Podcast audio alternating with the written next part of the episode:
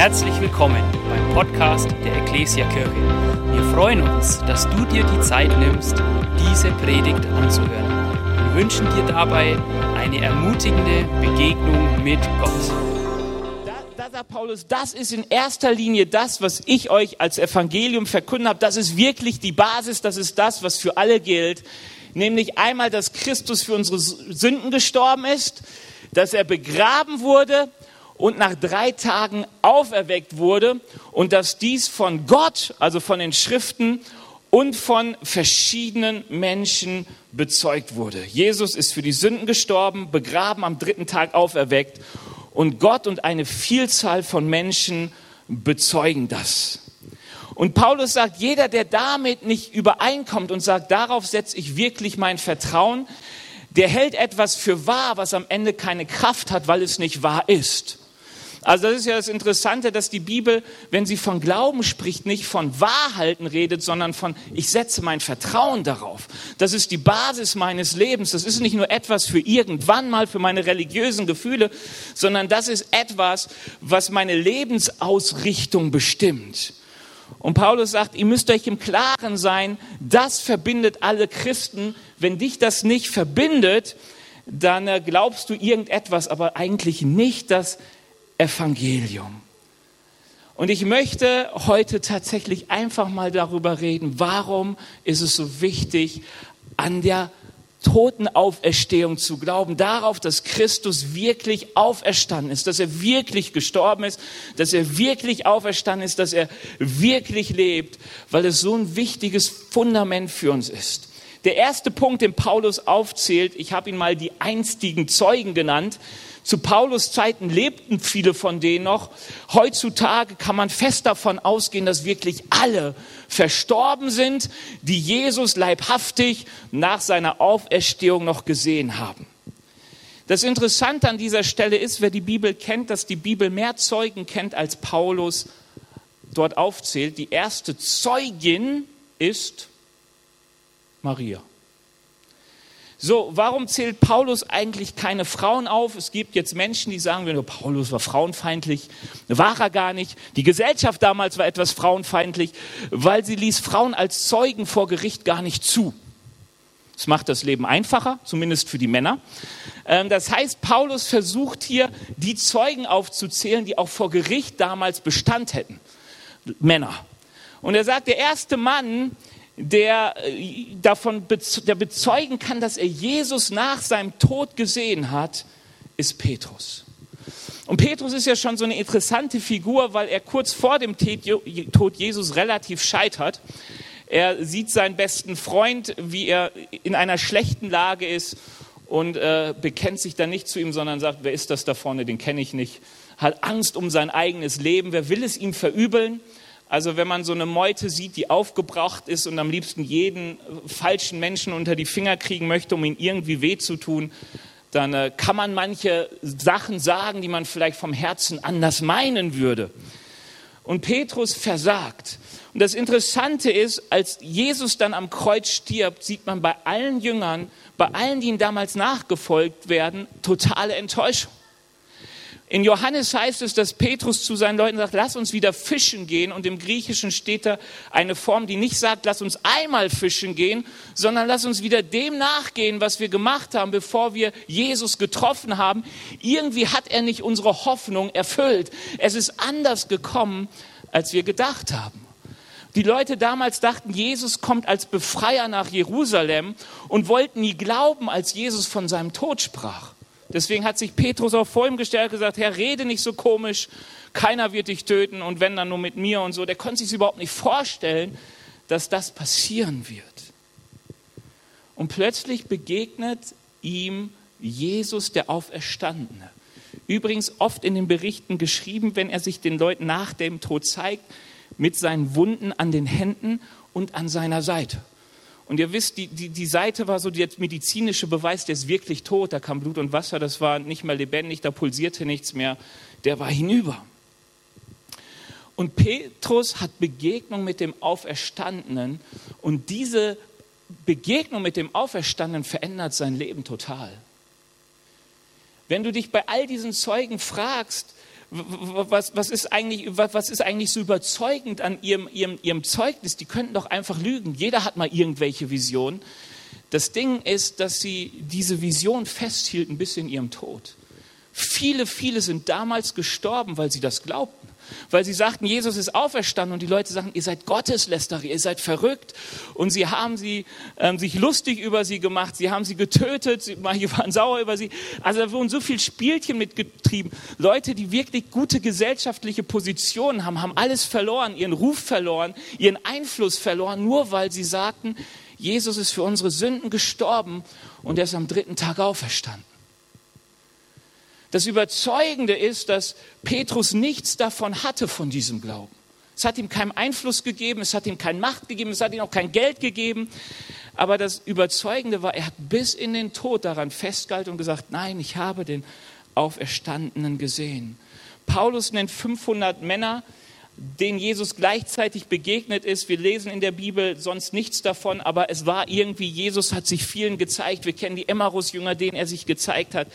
Jakobus, der Bruder Jesus, das ist interessant. Warum ist das so interessant? Weil die Bibel sagt uns, dass die Geschwister Jesu Jesus für verrückt hielten.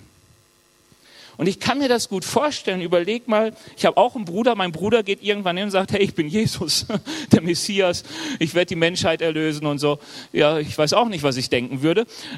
Es käme komisch. Und ich meine, die Leute hatten damals nicht die Bibel, die sahen nur ihren Bruder. Der Prophet im eigenen Land, der Bruder in der Familie und so. Ihr wisst, wie das ist. Das ist schwierig. Und wir sehen mal, wie Mutter und Brüder und so da waren und sagten, Jesus, komm nach Hause, das ist alles nicht so richtig, was du hier machst. Wir schämen uns so langsam. Du, du, du, du übertreibst es.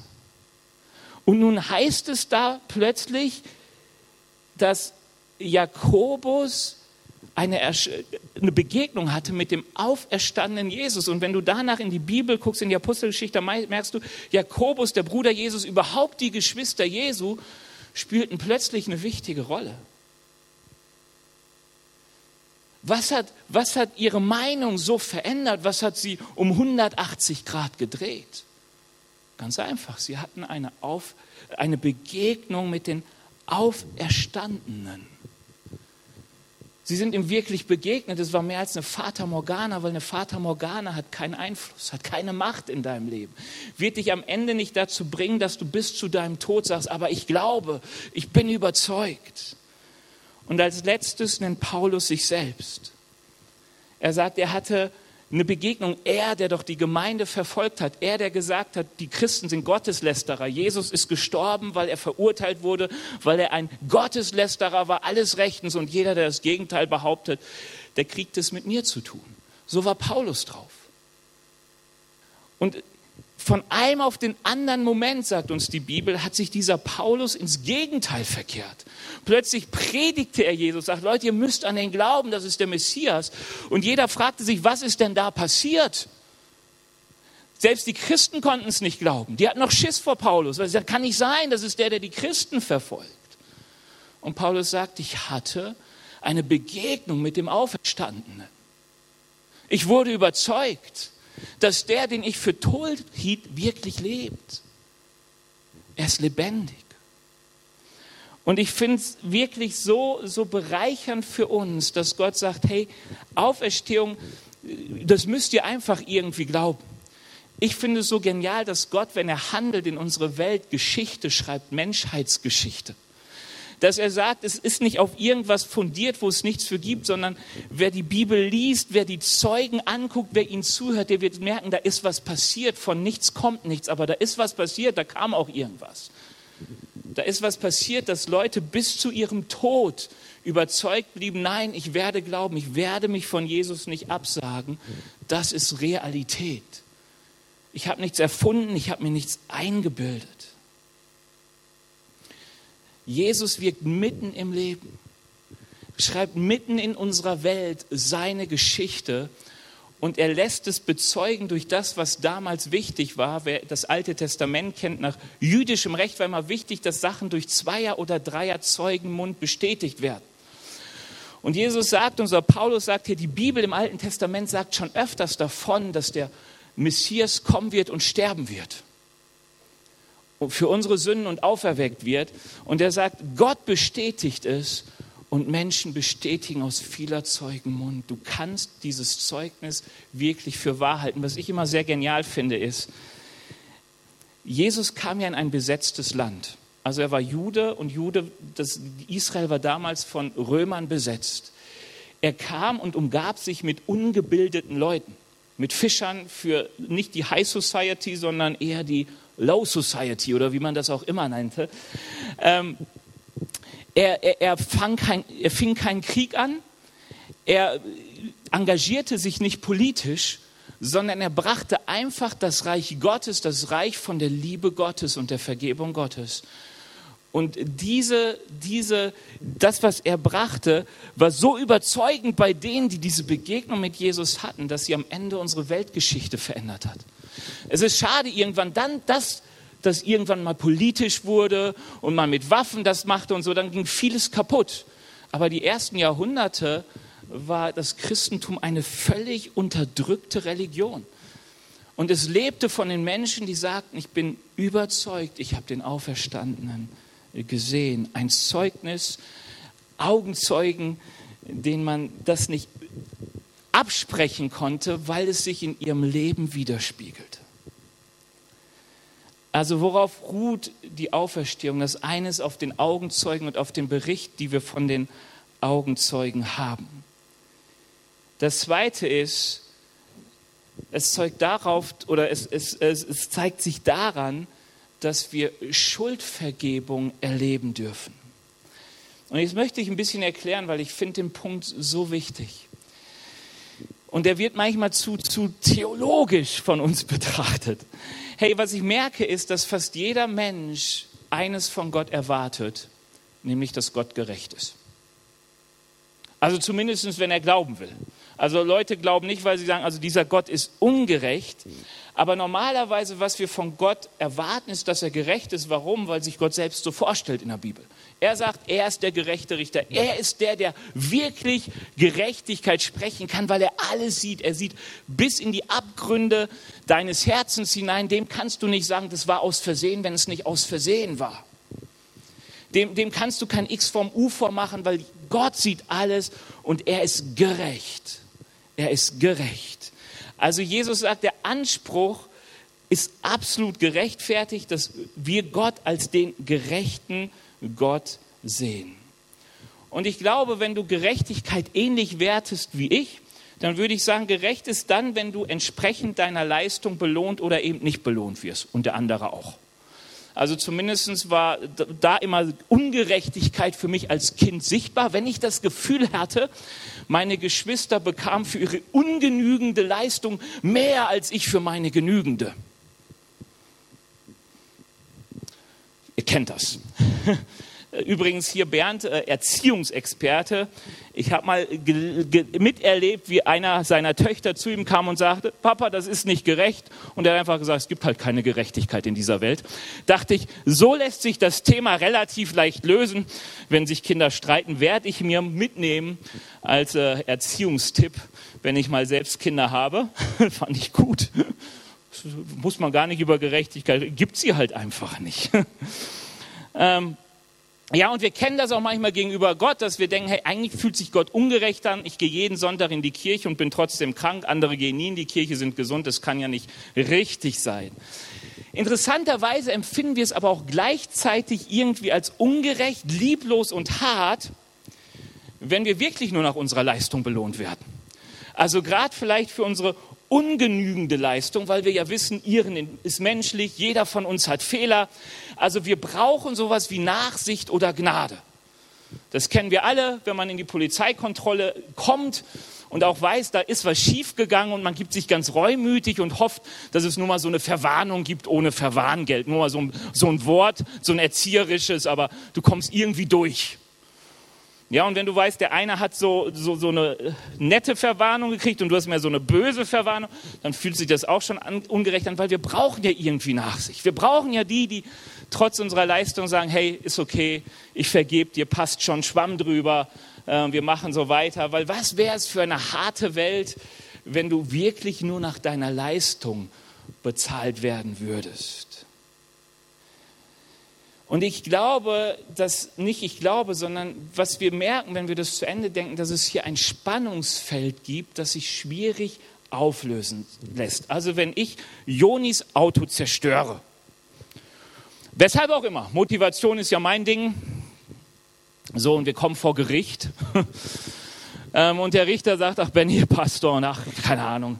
Ähm, ich lasse fünf gerade sein, passt schon, ich spreche dich frei, Joni, sorry, tut mir leid, dein Pech. Dann würde ich sagen, die Welt ist gerecht. Wie gut ist es mir gegangen vor Gericht, Gott sei gepriesen. Und Joni würde sagen, oh Mann, die Welt ist ungerecht. Und das Interessante ist, dass wir in diesem Spannungsfeld in dieser Welt so oft lesen, dass dem, das, was dem einen hilft und auch er sagt, hey, irgendwie passt das, ich habe das Geld ja auch nicht. Ähm, irgendwo die Schuld und das Versagen, irgendjemand muss es halt ausbaden. Ja, unser Gesetz gibt doch das nette Recht, in Privatinsolvenz zu gehen, oder? Dass wenn du nichts hast und deine Schuldiger nicht mehr begleichen kannst, dass du dann irgendwie, ich bin mir nicht ganz sicher, aber ich glaube so äh, sieben Jahre hungerst du und dann bist du frei von allen Schulden. Stimmt das ungefähr? Günther, ich habe dich gesehen, du, du kennst dich mit Recht aus. Passt das so? Grob, okay, gut. Ähm, das ist doof für die, die ihr Geld gegeben haben und sagen, schade, jetzt habe ich weniger von der Rente, meine Kinder haben weniger Erbe und was weiß ich nicht. Ja, ich kenne das von meinem Vater damals in der Firma, er hat 300.000 Euro wo investiert. Ähm, der Mensch, in den er investiert hat, hat damit Schundluder getrieben, das Geld war weg. Der Mensch, der das Geld verschwendet hat, äh, der kam nach sieben Jahren wieder frei, aber das Geld für meinen Papa war es weg. So, und das fühlt sich, für den einen ist es Gnade und gut und für den anderen ungerecht. Das heißt, irgendwie Gerechtigkeit, und da muss ich Bernd dann völlig recht geben, wie wir sie gerne hätten, kann es in dieser Welt überhaupt nicht geben. Das merken wir jetzt auch, wenn wir in die Ukraine gucken. Die Wahrscheinlichkeit, dass Putin für das, was er anrichtet, bezahlen wird, ist gering. Aber was man sieht, ist, dass für seine Schuld viele anderen, anderen, anderen leiden müssen. Ungerecht verteilt. Wenn du viel Macht hast, kannst du deine Fehler oder die Konsequenzen deiner Fehler vielleicht irgendwo anders schneller hinschieben. Das funktioniert dann besser. Ja, das Ding ist einfach, dass Schuld bleibt. Irgendjemand trägt die Konsequenzen für Versagen. Die trägt man manchmal nicht selber, manchmal trägt sie jemand anders, aber die Schuldfrage bleibt. Und überall da, wo ich gnädig bin, muss trotzdem jemand die Schulden tragen. Irgendjemand leidet unter den Konsequenzen. Und genau das ist so ein bisschen das Dilemma, das Gott hat, wenn er gerecht ist. Wenn er gnädig ist und fünfe gerade sein lässt, denken wir, das ist gut, weil irgendwie fühlt man das so, man ist ja, Gott hat uns ja so geschaffen, dass wir irgendwie irren und menschlich halt menschlich sind. Aber gleichzeitig ist es auch ungerecht, weil jemand anders unter etwas leidet, wo Gott sagt, hey, sprich dich frei. Dilemma, und das Interessante ist, als Jesus kam und Jesus starb für unsere Schuld nach der Schrift, hat Gott genau dieses Dilemma gelöst. Wieso? Jesus kommt als Mensch. Und der Bibel ist es wichtig, dass er mit derselben Macht und derselben Art und Weise kam wie wir. Es war nicht Jesus plus Superkräfte, sondern es war Jesus kam als Mensch mit einem Unterschied, den wir oft irgendwie nicht so, so gut drauf haben, dass er von Anfang an in Gemeinschaft mit Gott lebte und in dieser Gemeinschaft blieb. Also so wie uns Gott geschaffen hat. Wir sind geschaffen, um in Gemeinschaft mit Gott zu leben und in Gemeinschaft mit Gott würden wir auch ganz gut funktionieren. Und Jesus lebt als Mensch und er wird am Ende seines Lebens zum Tode verurteilt als Verbrecher. Also wenn du dich manchmal fragst, wieso hatten die Leute so Probleme auch mit dem, was Paulus sagt und die Jünger sagt, ganz einfach, Jesus starb ein Verbrechertod. Also der Kreuzestod war der schändlichste Tod, den die damalige Zeit kannte. Das war ein verachtender Tod. Das war, du hast alle Schande, alle Verachtung, alles, was irgendwie an Scham und Schande gibt, du hast es verdient, deswegen hängst du da nackt am Kreuz. Er wird verurteilt als Verbrecher und stirbt. Und die Bibel sagt uns, jeder Mensch, der stirbt, wird vor Gott stehen und Gott wird über unser Leben Recht oder Unrecht sprechen, weil er ist der gerechte Richter. Und die Bibel sagt uns, dass Jesus keine Schuld hatte, freigesprochen wurde. Gott sagt, da ist, da, Jesus hat nichts verbrochen, nichts, was hier passiert ist, sein Urteil, das gegen ihn gesprochen wurde, stimmt nicht. Er wurde zu Unrecht verurteilt, er darf leben und deswegen auferstehen. Also wenn du dich fragen würdest, was wäre eigentlich passiert, wenn Jesus nicht auferweckt worden würde, dann würdest du schlussendlich, so das biblische Denken sagen, Gott hat es unmöglich gemacht, dass der Mensch vor Gott gerecht ist. Deswegen ist am Ende Gott schuld, wenn wir schuldig werden. Aber Jesus hat gesagt, er ist Mensch geworden und hat in der Art und Weise, wie Gott uns geschaffen hat, gezeigt, du kannst hier auf Erden gerecht nach Gottes Art und Weise leben. Und das hat Jesus getan. Und obwohl er es getan hatte, wurde er als Verbrecher schuldig gesprochen hier auf Erden und verurteilt. Und jetzt kommt das, was, was, was so genial ist. Weißt du, Jesus kann jetzt sagen, weißt du, ich habe Schuld bezahlt, die ich nicht getan habe. Wenn Menschen jetzt schuldig werden, kann ich für sie eintreten und sagen, aber ich bezahle für dich. Das erlebe ich manchmal durch meine Eltern in ganz, ganz klein. Ich werde geblitzt und sie zahlen die Rechnung. Ich glaube, das kennen alle Eltern die äh, auch Autos haben, die auf ihre Kinder zugelassen sind. Äh, umgekehrt, Kinder haben, deren Autos auf ihre Eltern zugelassen sind. So ist es perfekt. So ist ganz wichtig, dass das nicht, der Brief nicht immer gleich zu dir kommt. Ja, also finde ich gut. Und dann erlebe ich das manchmal, dass mein Vater sagt, hier Benny, du hast wieder ein Foto bekommen, aber ich habe schon mal gezahlt.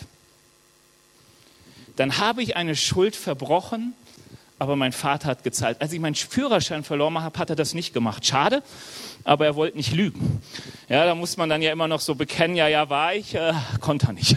Schade, aber ist auch mal okay, einen Monat drauf verzichten, funktioniert. Ich glaube, es war ein Monat, ja. Ähm, und Jesus kann jetzt hingehen und sagen, warum? Weil vor Gott ist er gerecht, aber er sagte, hier wurde so viel bezahlt. Wenn Menschen zu mir kommen, kann ich sagen, die Schuld ist bezahlt, weil mein Konto ist gut gefüllt. Und Jesus ist der Einzige, der das sagen kann. Warum? Weil er ist der Einzige, der nicht schuldig geworden ist. Also das ist ja mal der Sache auch im Streit, wenn du das versuchst zu regeln. Wenn du selbst schuldig bist, ist es schwierig, mit der Schuldfrage für andere zu klären. Wenn du selbst nur Schulden auf dem Konto hast, kannst du schlecht den Strafzettel für jemand anders zahlen, weil dein Konto ist nicht gefüllt. Jesus sagt, wer zu mir kommt und an mich glaubt, dass ich für seine Sünden gestorben bin und auferstanden bin, dass ich ihn rechtfertigen kann, dem wird wirklich vergeben werden. Gott lässt seine Klage gegen dich fallen, weil Jesus deinen Schuldschein bezahlt hat. Weil er sagt, du kannst von meinem Konto abbuchen. Und das ist die, der Grund, weshalb die Bibel sagt, es ist so wichtig, Jesus schafft Sündenvergebung und schafft damit wieder Gemeinschaft mit Gott, weil er sagt, ich habe keine Klage mehr gegen dich. Wenn ich sonst immer, wenn wir uns begegnen und ich dann sagen muss, hey, sorry, du schuldest mir noch 20.000 Euro, du schuldest mir noch dieses und jenes, du hast dieses und jenes gemacht, dann ist es mit der Gemeinschaft so schwierig. Aber weil Jesus hingekommen ist, genau diese Schuldfrage, den Elefant aus dem Raum geräumt hat, ist wirklich Gemeinschaft möglich. Jesus nimmt dir deine Schuld, tritt für dich ein. Das ist auch das, was die Bibel sagt. Das ist das, was, sagen wir, das, was Paulus erlebt. Paulus erlebt, Paulus wusste, ich bin schuldig daran geworden, dass Menschen mit meiner Einwilligung gestorben sind, nur weil sie sich zu dem auferstandenen Jesus bekannt haben. Also Paulus hat durch sein Leben Dinge verursacht, die konnte er nicht wieder gut machen. Weil er kann ja nicht sagen, oh, es tut mir so leid, jetzt lebe wieder. Wisst ihr, wir wissen, dass wir können Dinge, manches, das wir verbockt haben, ist verbockt, bumm, aus Ende. Du kannst nichts gegen tun. Und Paulus wusste das. Er sagte, hey, wenn ich mein Leben betrachte, was ich verdient habe, ist einfach nur der Tod. Ich, ich habe Tod verursacht. Wer bin ich, dass ich? Aber er lebt etwas, nämlich, dass er zu Jesus kommt und Jesus sagt, Paulus, auch deine Schuld kannst du mir geben. Ich spreche dich frei davon. Und Paulus sagte, was für eine Gnade, was für ein Geschenk. Und er wusste, jede Anklage, die ihm kommt, Paulus, wie konntest du nur, kann er sagen, Jesus steht dazwischen und hat gesagt, ich trage die Schuld.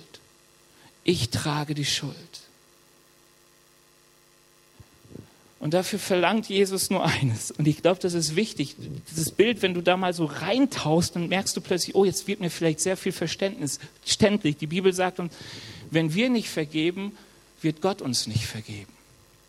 Warum? Weil die, Jesus sagt, hey, wenn, wenn jemand an dich schuldig geworden ist, du Schuldscheine gegen jemand anders hast, dann möchte ich sie auch haben. Bitte gib sie mir. Ich möchte, dass auch du lernst zu vergeben. Warum? Weil ich bin gekommen, mit Menschen zu versöhnen mit Gott und mit sich selbst. Und ich finde es so, so, so krass. Warum? Als Jesus freigesprochen wurde, hätte er auch sagen können, ich setze jetzt meine Macht ein, die Übeltäter zu richten. Komm, lass uns ehrlich sein, so oft, wenn wir Macht bekommen und Menschen uns verletzen und wir die Möglichkeit haben, schießen wir doch gern zurück, oder? Vielleicht auch nicht gerne, vielleicht ungern. Es passiert halt einfach. Angriff ist die beste Verteidigung. Ich bin verletzt, ich habe die Möglichkeit, also fahre ich dir auch in den Karren. Und Jesus ist vor Gott, er wird freigesprochen und er hätte alle Macht zu sagen, und jetzt vernichte ich die Welt, weil sie hat gezeigt, dass sie mit Gerechtigkeit nicht umgehen kann. Sie hat den Gerechten gekreuzigt, so ist es hier auf der Erde. Es ist nicht gut gelaufen, wir machen es einfach nochmal mit der Schöpfung. Und Jesus setzt all seine Macht ein, um zu vergeben, um frei zu sprechen. Und er sagt, ich nehme all deine Schuld, die du aufgeladen hast, aber gib mir auch die Schuldscheine, wo Menschen bei dir Schuld aufgeladen haben. Warum? Dass du wirklich Versöhnung hineinbringen kannst in diese Welt, wie Jesus Versöhnung hineingebracht hat in diese Welt. Deswegen wurde aus Paulus diesem Krieger ein Versöhner, der am Ende auch selbst hingerichtet wurde, weil er sagte, Jesus lebt, ich bin ihm begegnet, ich kann ihn nicht länger leugnen, ich muss ihn verkünden. Diese Lösung der Schuldfrage schafft wirklich Raum für Versöhnung und Heilung, weil sie die Klage nimmt. Dieses Punkt, irgendwie habe ich immer das Gefühl, aber es, ich bin doch jetzt der Depp. Nein, du bist nicht der Depp. Jesus hat sich selbst zum Depp gemacht, wenn du so willst. Weil er sagt, er ist der Friedensstifter, der die Schuldfrage klärt. Bei dem du wirklich Vergebung findest, auch wenn du Unmögliches angerichtet hast. Und das bis hin zu einer, einer, einer, einer Qualität und Quantität, die, glaube ich, für uns manchmal schon schwierig ist, dann wissen wir, warum Paulus am Anfang vom Korintherbrief manchmal vom Skandalon, vom Skandal des Kreuzes spricht. Weil er sagt, eigentlich ist das Kreuz ein Skandal, weil es so völlig anders in diese Welt hineinwirkt und Schuld nimmt. Schuld nimmt. Jesus kann dir jede Schuld nehmen. Er kann auch einem Putin vergeben. Und vielen anderen. Also ich habe schon oft gesagt, ich weiß nicht, ob du es schon mal getan hast, aber wenn du sagst, ich will mal herausgefordert werden, ich will diskutieren mit meinem Ehepartner, ich will in manche Kämpfe, kann das wirklich sein, kommen, dann schau dir in Google, äh, in YouTube mal den Bericht über General Butt Naked, also General Nacktarsch an ähm, der in einem der afrikanischen Kriege, ich glaube Uganda oder so, über 20, er sagte, ich habe über 20.000 Menschen ermordet, zum Teil aufgeschlitzt, wirklich brutalst. Und jetzt mittlerweile sagt er, mir ist Jesus begegnet. Er hat mir vergeben und er sich auch vor Gericht stellte, sagt, hey, ihr dürft mich verurteilen, ich habe es wirklich getan, aber die Gesetze greifen alle nicht, also er ist frei, er bleibt frei. Ähm, kann man alles nachlesen, hören, aber es ist so interessant zu sehen, wie krass und wie stark die Kraft der Vergebung hineinwirkt in Menschen und Menschen verändert und die, die vorher Tod brachten, zu Friedenstiftern macht. Jesus ist für unsere Sünden gestorben und dieser Punkt, dass ich von Schuld frei werden kann, dass du Menschen erlebst, die frei von Schuld werden, ist ein Zeugnis dafür, dass hier wirklich etwas passiert ist. Schuld siehst du nicht, aber Schuld erlebst du. Schuld erlebst du. Im Art, wie wir miteinander umgehen, in der Art und Weise, wie es dir geht. Und du darfst erleben, wie es ist, wenn Gott dich freispricht von Schuld, weil er die Schuld übernimmt. Und das ist das letzte Zeugnis, was Paulus hier gibt ähm, und was uns bis heute dazu bringt, dass wir Christus als den verkündigen, der gestorben ist für unsere Schuld, drei Tage im Grab liegt und dann auferstand, weil wir heute immer noch diese Kraft erleben können, die unser Leben verändert und erneuert. Und das ist ja verrückt. Paulus sagt, er ist vom Tod zum Leben gekommen durch Christus und jeder durfte es sehen, weil der, der einst Tod brachte und überzeugt davon war, Christen sind zu verfolgen, brachte plötzlich das Leben und sprach davon, ihr findet Frieden in Christus. Es ist immer noch die Auferstehungskraft Jesu, die unsere Herzen und unser Leben auf den Kopf stellt.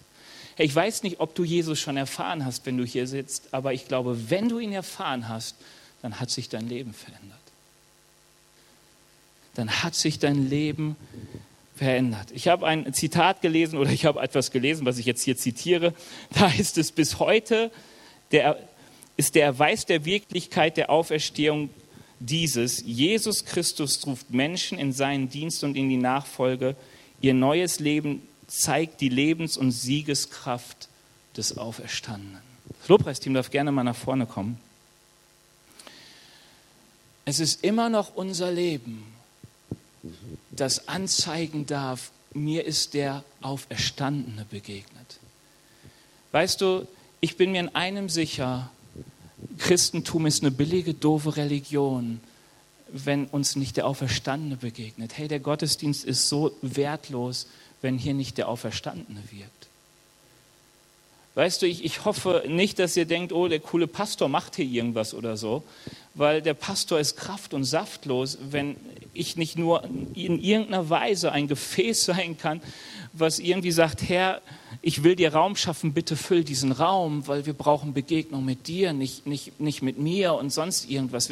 Schöne Musik ist alles nett, aber was wir brauchen, ist Begegnung mit dem Auferstandenen weil nur die Begegnung mit dem Auferstandenen überzeugt wirklich, weil es unser Leben verändert.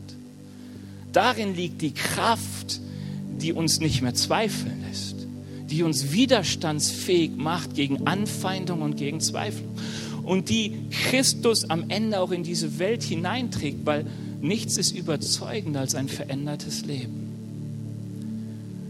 Und deswegen sagt Paulus im, im, im dritten, zweiten Vers, ähm, wenn ihr anders glaubt, dann ist der Glaube kraftlos. Jakobus sagt es mal so, wenn, wenn der Glaube an Christus nicht Werke sichtbar macht in unserem Leben, die auch zeigen, wir sind dem Auferstandenen begegnet, dann ist die Wahrscheinlichkeit groß, dass wir dem Auferstandenen nicht begegnet sind. Dass wir vielleicht etwas für wahr halten, aber nicht wirklich glauben und in die Begegnung gekommen sind. Und damit will ich niemanden dissen, sondern uns wirklich aufrufen, lass uns jetzt die Begegnung mit dem Auferstandenen suchen. Die Bibel sagt, es ist an sich ganz einfach. Wir müssen glauben, dass Jesus Christus für unsere Sünden gestorben ist, begraben wurde und nach drei Tagen auferstanden ist. Und dass er uns heute noch begegnen kann, weil er es auferstanden erlebt. Und ich lade dich ein, genau diese Begegnung jetzt zu suchen. Ihr dürft gerne mal aufstehen.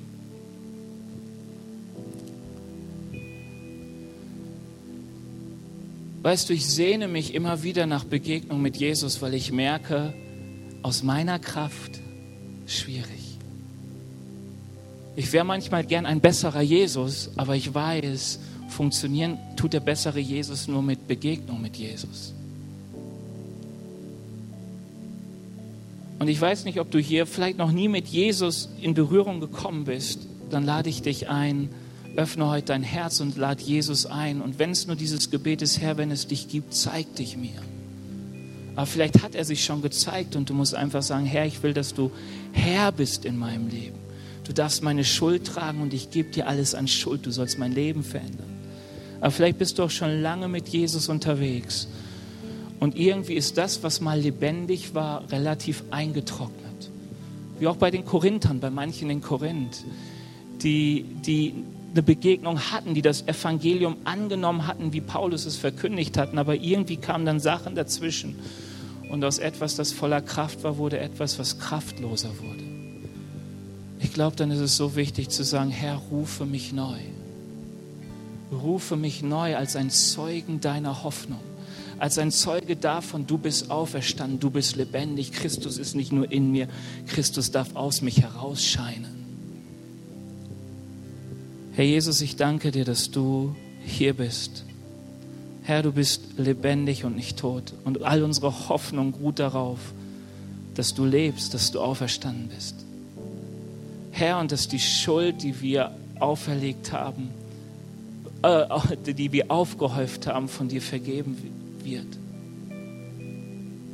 Herr Jesus, und ich danke dir dafür, dass du sagst, wem viel vergeben ist, der kann viel lieben. Herr Jesus, danke, dass du uns nicht nur von Schuld überführen möchtest, sondern dass du uns auch diese Last von Schuld nehmen willst. Herr, dass wir lieben dürfen und Vergebung aussprechen dürfen. Dass wir nicht Gleiches mit Gleichem vergelten, sondern Böses mit Gutem vergelten. Herr Jesus, ich bitte dich, dass du jetzt einfach in unsere Zeit kommst und dass du uns berührst dass du zu uns redest, dass du Begegnung schenkst mit dir. Wir hoffen, dass dir diese Predigt gefallen hat und dich in deinem Leben mit Gott stärkt. Außerdem wollen wir dich gerne besser kennenlernen. Dazu bist du herzlich eingeladen, unsere Sonntagsgottesdienste um 9.30 Uhr und 11 Uhr zu besuchen. Schau doch mal auf www.ecclesia-rot.de vorbei oder auf den sozialen Medien unter Ecclesia Rot.